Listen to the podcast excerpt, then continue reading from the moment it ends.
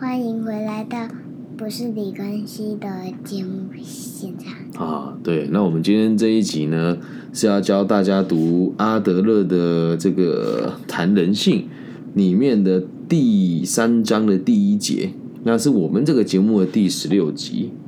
嗯好，那因为我们内容还没有开始说，你等下准备去睡觉嘛？那你知不知道谁是阿德勒？那一个人，那一个人是谁？阿德勒，对吧？那你知道芭比都在读他的书吗？嗯，不知道知道。好，那我们做我知，道，我知道，你知道，我们做个练习啊。你刚刚是不是来这里录音之前在哭哭？嗯对不对？你为什么哭哭？嗯，因为不想算珠心算，对，因为不想让珠心算，所以你哭嘛。那哭哭的感觉好不好？不好，对不对？那你知道为什么自己会哭哭吗？因为你不想算，所以你哭哭。所以后来不算了，你还有哭哭吗？不算的时候还有哭哭吗？没有，就没有哭哭了，对不对？所以因为你的目的跟你的行为不一致，所以就会产生情绪，负面的情绪。所以还有什么情绪是你会觉得不舒服的？哭哭，还有什么？嗯，还有生气，还有生气，对啊，还有呢？嗯难过，难过，还有吗？忘记了，差不多就这一些嘛，对不对？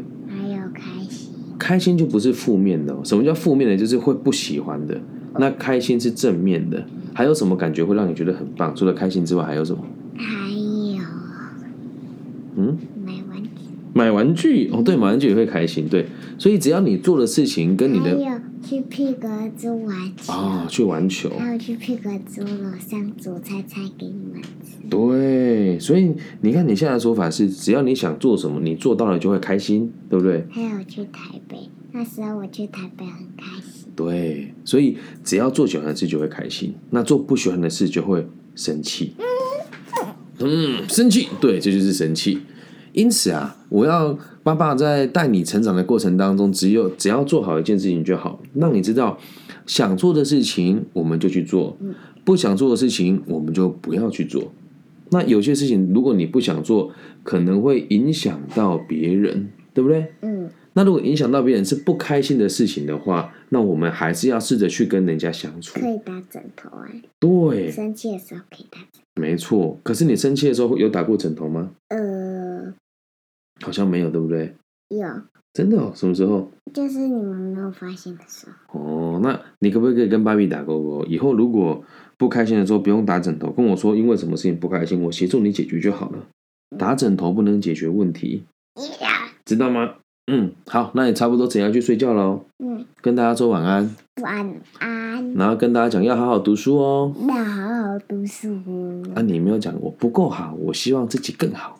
我不够好，我希望自己更能。好，大家拜拜，跟大家拜拜。拜芭比啊，你刚才那个电脑、为什么一直滑过去要滑哦，这个这个这个是在在溜冰哦。对，这个是两个视窗，这个是在录音的，所以你看到这个，你没有你说话，你啊啊啊，它就会啊，对，这个就录起来。那这边是影像，所以你看得到自己。所以我芭比的节目是干嘛一直滑？因为我要看到自己的脸，然后也要看有没有录音啊，看他有没有杂讯啊，这样知道吗？哦，嗯，好，跟大家 say goodbye，去睡觉吧。拜拜。好，去吧，拜拜。好了，不要顾着玩，很晚了，该睡觉了，跟大家晚安。好，去去去，不要调皮，拜拜。记得门帮我带上哦。你该睡觉了。好，去吧，拜拜。爸比，你后面、你后面为什么会有个城堡？后面有个字母，那是消遣笔记。哦你跟我那么不熟吗？不要抢镜头了，去睡觉，乖。嗯，好好，很棒很棒，去睡觉了。拜拜，好，大家都看到了，要睡觉了，好不好？去睡吧。拜。好 我跟大家晚要安等你，你不要挡我，我要开始录音了。不要。我们这一集已经花了五分钟在做跟你的闲谈了，你知道吗？不要，我要等你。你要挡我干嘛？好了好了，不要调皮，去睡吧去睡吧，哦，赶快去睡觉了，跟大家晚安。很晚了，不可以那么亢奋，跟大家拜拜。拜拜，好，去睡觉，不可以再回来喽。新年快乐！好，新年快乐，恭喜发财！来，门关起来，门帮我带上，谢谢。哦，红利发大财！好，红啊，发大财！好，拜拜。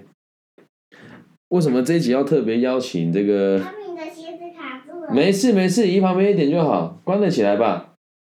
来，芭比处理，芭比处理，好，去吧，去吧，去吧，给我，很好，拜拜，晚安。晚安好，发大财！好，我们继续了哦。比，那我们就开始了啊。哎，有人问说厌世串情绪吗？待会我节目录制完再跟大家讲。好，那欢迎大家回来到我们的节目现场。今天要讨论的是第十六集阿德勒谈人性。今天要谈的是人格的起点。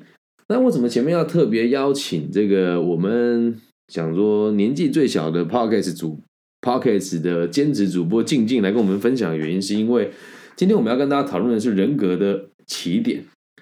那简单的说，人格的起点就是小朋友会努力改替自己的弱点找到弥补的方式，这就是我们人格形塑的起点，好吗？那因为前面有个小孩，让你们感觉一下，跟我们在引导他说他的情绪的起伏，然后他说他想要做什么做不到，就是他自己的弱点。比如说他刚刚讲说，他希望他自己可以买玩具，因为他做不到。他想要而做不到，就会形成他自己认为他自己的弱点了，所以想办法去弥补他，而这个过程就是人格形塑的起点。那我们一次一次带大家看，让大家理解我们的人格形塑的婴儿期是怎么一回事。但在此之前呢，我们要先知道，我们必须对社会尽义务，而社会义务会影响我们的生活规范、生活形态，还有心智的发展。那什么是社会的义务呢？比如说你不闯红灯啊，不乱丢垃圾，就是社会的义务，不进也不会怎么样。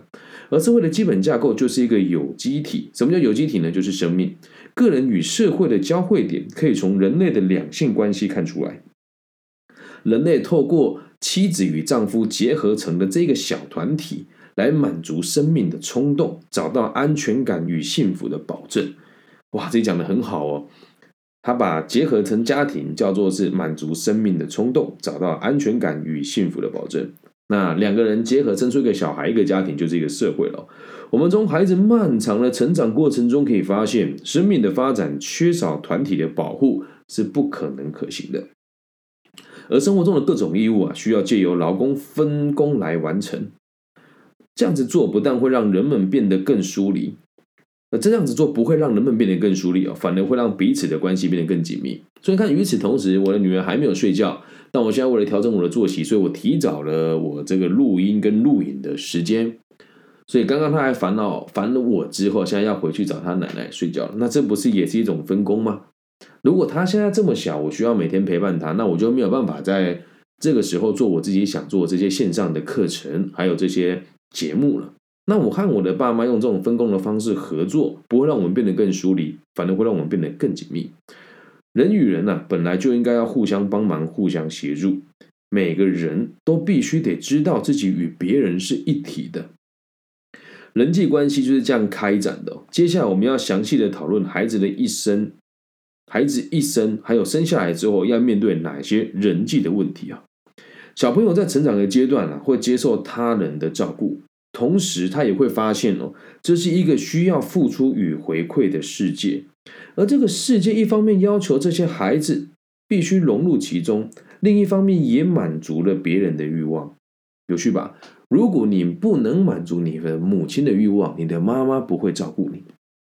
那说的欲望是什么？看到你开心的睡着，看到你跟他讲你爱他，这就是所谓他的欲望。怎么啦？我跟你说，你说。就是什么？疑是地上霜，举头望明月，低头吃便当。对，吃便当你讲的对。好了，芭比开始录音了，你赶快睡觉，很晚了。我跟你说，跟你说，白日依山尽的可以说白日依山。没错，知道为什么会这么说吗？因为当时的人讲的话和现在人讲的方式有点不一样，所以有点像这个闽北话或是闽南话，懂吗？所以白就念薄，那以前会有人会讲白，只是都是差不多的，所以那时候会说薄。对，好吗？这样了解吧。晚安，好，不好意思，来小朋友的插播，咱们继续哦。所以，他我们得知道，我孩子会知道，我们要满足别人的欲望，别人才会帮助我们，在克服障碍所带的。所以，因此，我们如果无法达到别人对我们的欲望，我们可能就没办法得到别人对我们的照顾。而这个过程就叫克服障碍。那你在克服障碍的过程当中所带来的痛苦，可能会使小孩子无法满足他个人的。本能的欲望，好，那我们为什么这边讲的有点老舍？我解释一下，克服障碍的意思就是原本我想要而我做不到，比如说我想要哭闹，但是我的妈妈，我知道我的妈妈，如果我哭闹会对我发脾气，可能会打我，我就不敢哭闹。所以就变成是为了克服障碍所带来的痛苦，可能会使得小孩无法满足个人本能的欲望，就会开始压抑自己哦。所以小朋友在很小的时候就已经能够理解，在这个世界上还有很多其他的其他人的生存本领比自己更强，比自己更能够顺利的达到自己想要的欲望。所以小朋友在成长的过程当中，需要一个可以发挥统合功能的器官，帮助他们过正常的生活。而这个器官，就是在我们书里面反复提到的心灵器官，就是心灵。为了做到这一点呢，心灵会评估每一种状况，来满足欲望，减少障碍，引导人们进入人生的下个阶段。而这个过程呢，小孩在面对他人的指令，必须自己必须得服从的场合。可能就会误判形势，使用过多的力气来应付。所以这个我们讲有一个词叫张弛有度，就当别人要求你，当别人对你有情绪的时候，你该怎么去应对他？而这个东西在每次的应对累积下来，最后就会变成你的心灵。小孩子们都渴望长大，渴望自己比别人强一点点，而且最好是比别人强更多。那如何控制周遭的人，成为他们生命中的主要目标？哦。成为他们生命中主要的目标，很有趣吧？控制周遭的人，成为他们生命中主要的目标。虽然呢，哥哥总会把年幼的弟弟妹妹视为弱者，但也因为他们弱小，让兄长觉得有义务去照顾他们。那弱小的孩子会怎么做呢？有两个可能性哦。第一个会假装自己是大人，很多孩子讲话都会很有大人的样子，就是他们想要让自己看起来很成熟，因为想要让自己可以掌控更多的。权利。那第二个就是表现出自己更弱小的一面，让身边的大人看到会忍不住想帮助他、同情他。而这种表达弱小的孩子的心理倾向，我们在后面会陆陆续续看到相关应相应对的这个发展了。人格的特质在你很小的时候就已经开始成型了。有些孩子会学习如何掌握权力哦，学习如何透过勇气与自我肯定来建立自己的认同感。但有些孩子很可惜，反而是相反过来的，会利用各种方式来表现自己的弱点。我们只要仔细观察每个孩子的态度与行为举止啊，就不难发现他们属于上述的两种的哪个类型。很二分法吧？但这个就是事实。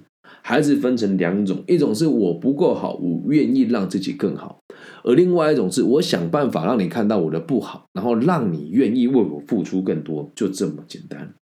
可是你会讲，孩子有很多面相，在某些场合，他可能会表达自己的弱小；在某些场合，他会很想要掌控自己的权利，会让会展现出他愿意让自己成长的勇气。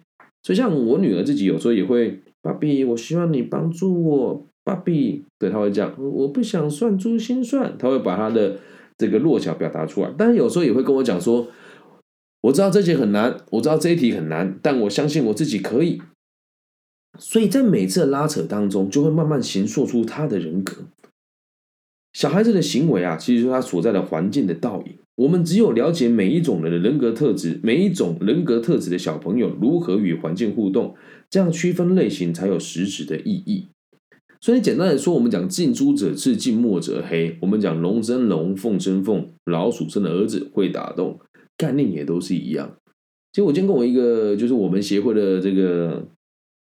总干事，哎不，我们的秘书长，心理师哦，简之玉心理师，大家有兴趣的话可以搜这个名字，简是简单的简，然后知是孜孜不倦的知，育是教育的育哦。我今天跟他聊一个问题哦，我们说有一些小朋友的妈妈竟然会跟他讲说，你不要来烦我，只要你不烦我都好。而这样子环境长大的孩子，通常就会长大之后会有样学样，就会觉得我和别人的关系是疏离的。但是很有趣的事情是。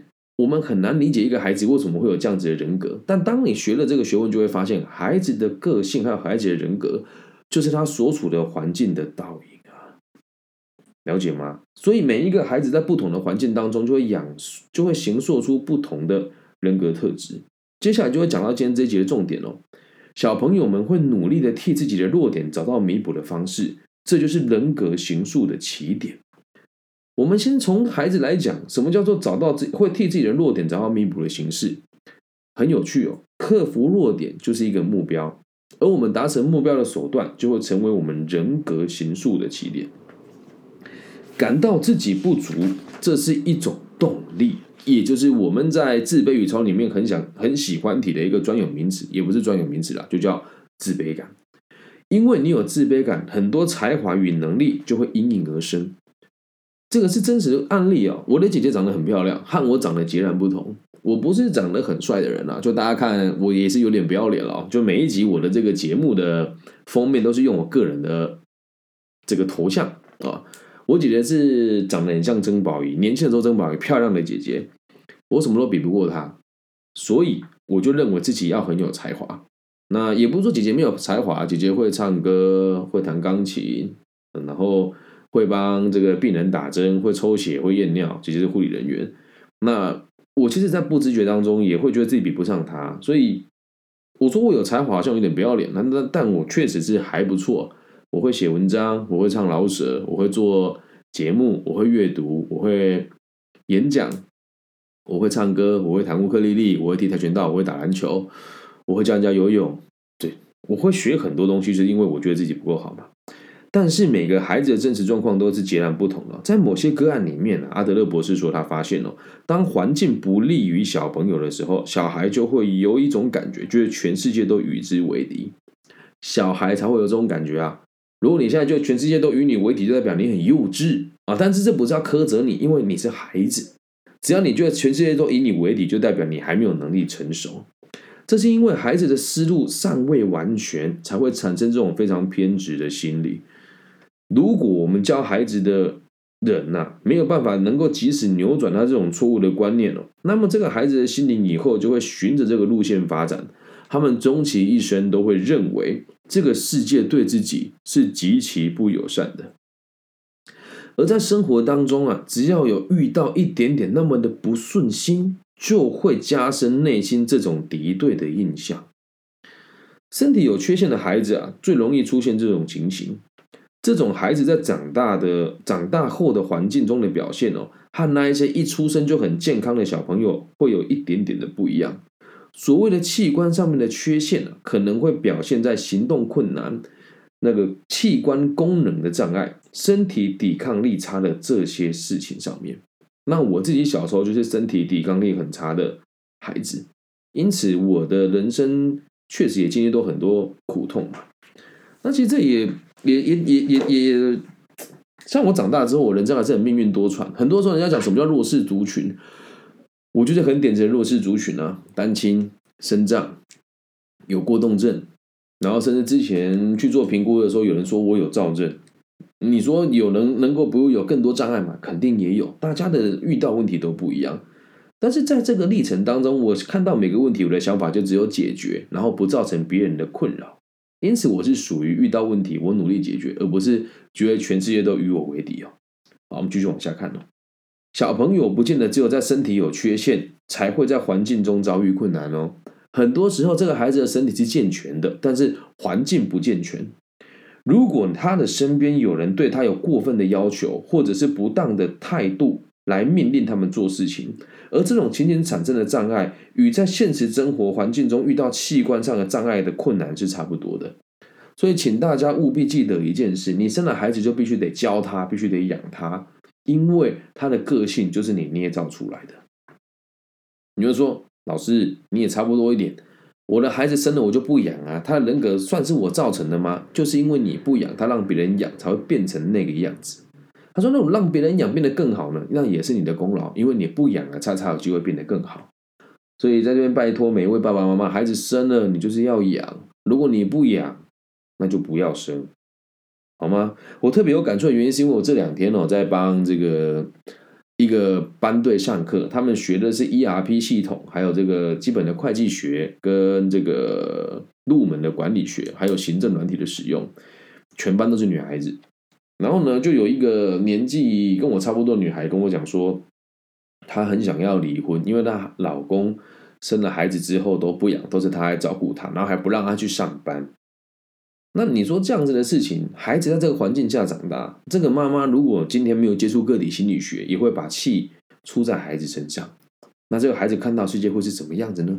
所以呼吁大家，养孩子啊，不是爸爸一个人的责任，也不是妈妈一个人的责任，是爸爸妈妈的责任。那如果你周遭的朋友当爸爸妈妈，他们自己没有责任感的时候，我必须得告诉你，你是一个成年人，你有责任让其他的孩子过得更好。每一个人都是教育家，只要你有良好的人品跟性格。所以，如果小朋友渴望融入环境哦，却突然遇到阻碍的时候，啊，在这个状况，我们很常见、很常看到这个状况嘛。小朋友渴望融入环境，但遇到障碍，尤其是他们成长的环境本身没有办法灌输他们勇气的时候。就比如说，我很想跟我的爸爸妈妈玩，但我的爸爸很爱打电动，我的妈妈对我很暴躁。又或者是我年纪很小，我就要别人照顾我，但我的爸爸妈妈吵架对我的态度很差。这就是他们想要融入环境而融入不了。尤其他们的成长环境本身没有办法给他勇气的时候，甚至弥漫着悲般悲观的这个气息的时候，这种氛围很快就会感染到他们，懂吗？爸爸妈妈的样子、个性跟你处事的方法，会影响到你的小孩，了解吧？所以看到这里哦，我们就必须必须得去讲，你讲说社会有没有阶级，跟家里的环境会不会影响那个孩子的发展哦？肯定是会的。百分之百会，但不是因为钱才造成他们人格有缺陷，或者没有钱才让才让他们人格无法良好的发展，而是如果我们到了三十岁左右的时候，自己啊，任何一个人呢，三十岁左右的时候，如果还是没有能力盈利，或者是把生活照顾好，就代表你在人格上绝对有一部分是需要修正的。说这句话会有很多人觉得很不客气，可是这就是实话。任何一个要成立家庭的人，到了三十岁，如果你连稳定的生活都没有追求到，那就代表你做了很多很错误的决策。因此，在这个时候，你的下一代要看到正确的这个与人互动的方式，就会相当困难。这样能够明白吗？所以，一个家庭的氛围也很重要。如果你也是家长，请你给你的家庭一个良好的氛围。其实那一天哦，我有。发生了一件事情，我我觉得自己做的很好。我的女儿去我前妻那边的时候回来了，她一直跟我讲说，我很想我的舅舅，我不想你，我只想我的舅舅，我的舅舅对我比较好啊！你要知道那种感觉哦，他的所有的这个事情，就是我们都会一起负担嘛。而舅舅陪他玩两天，然后他就会说他很想要他的舅舅，他不要爸爸。我也没有生气啊，我就跟他讲说，嗯，很好啊，等你长大一点，我们再讨论。为什么你会喜欢舅舅那么多？但你想他，你也可以打电话给他，你也可以试着和他相处都没有关系的。我可以理解你想他，可能他对你来讲也很好玩吧。我以前一定会发飙啊，说你你去，那你去找他，找他你爸爸，找他养你啊？他会养你吗？不会，他玩你而已。但是如果我这么说，氛围就会变得很差。所以一个家庭的氛围，通常都是由掌权的人，也就是所谓的家长，还有这个家里的主要经济支柱来影响的。所以家庭的氛围会影响到孩子人格的形塑，这样能够理解吗？言而总之一句哦，我们的人格来自于孩子，总是会找到各种方式来弥补他自己的弱点，而形成的这个习惯，就是我们人性形塑的起点。那有人会讲，请问童年会决定一切吗？我只能告诉你哦，童年不会决定一切，你的目标才会决定一切。所以每一件事情，今天我们讲的是在没有意识的状况之下，孩子是一开始没有意识嘛，他们就会默默的变成这一个样子。但变成这个样子之后，如果他的目的改变了，他也会修正他的回忆。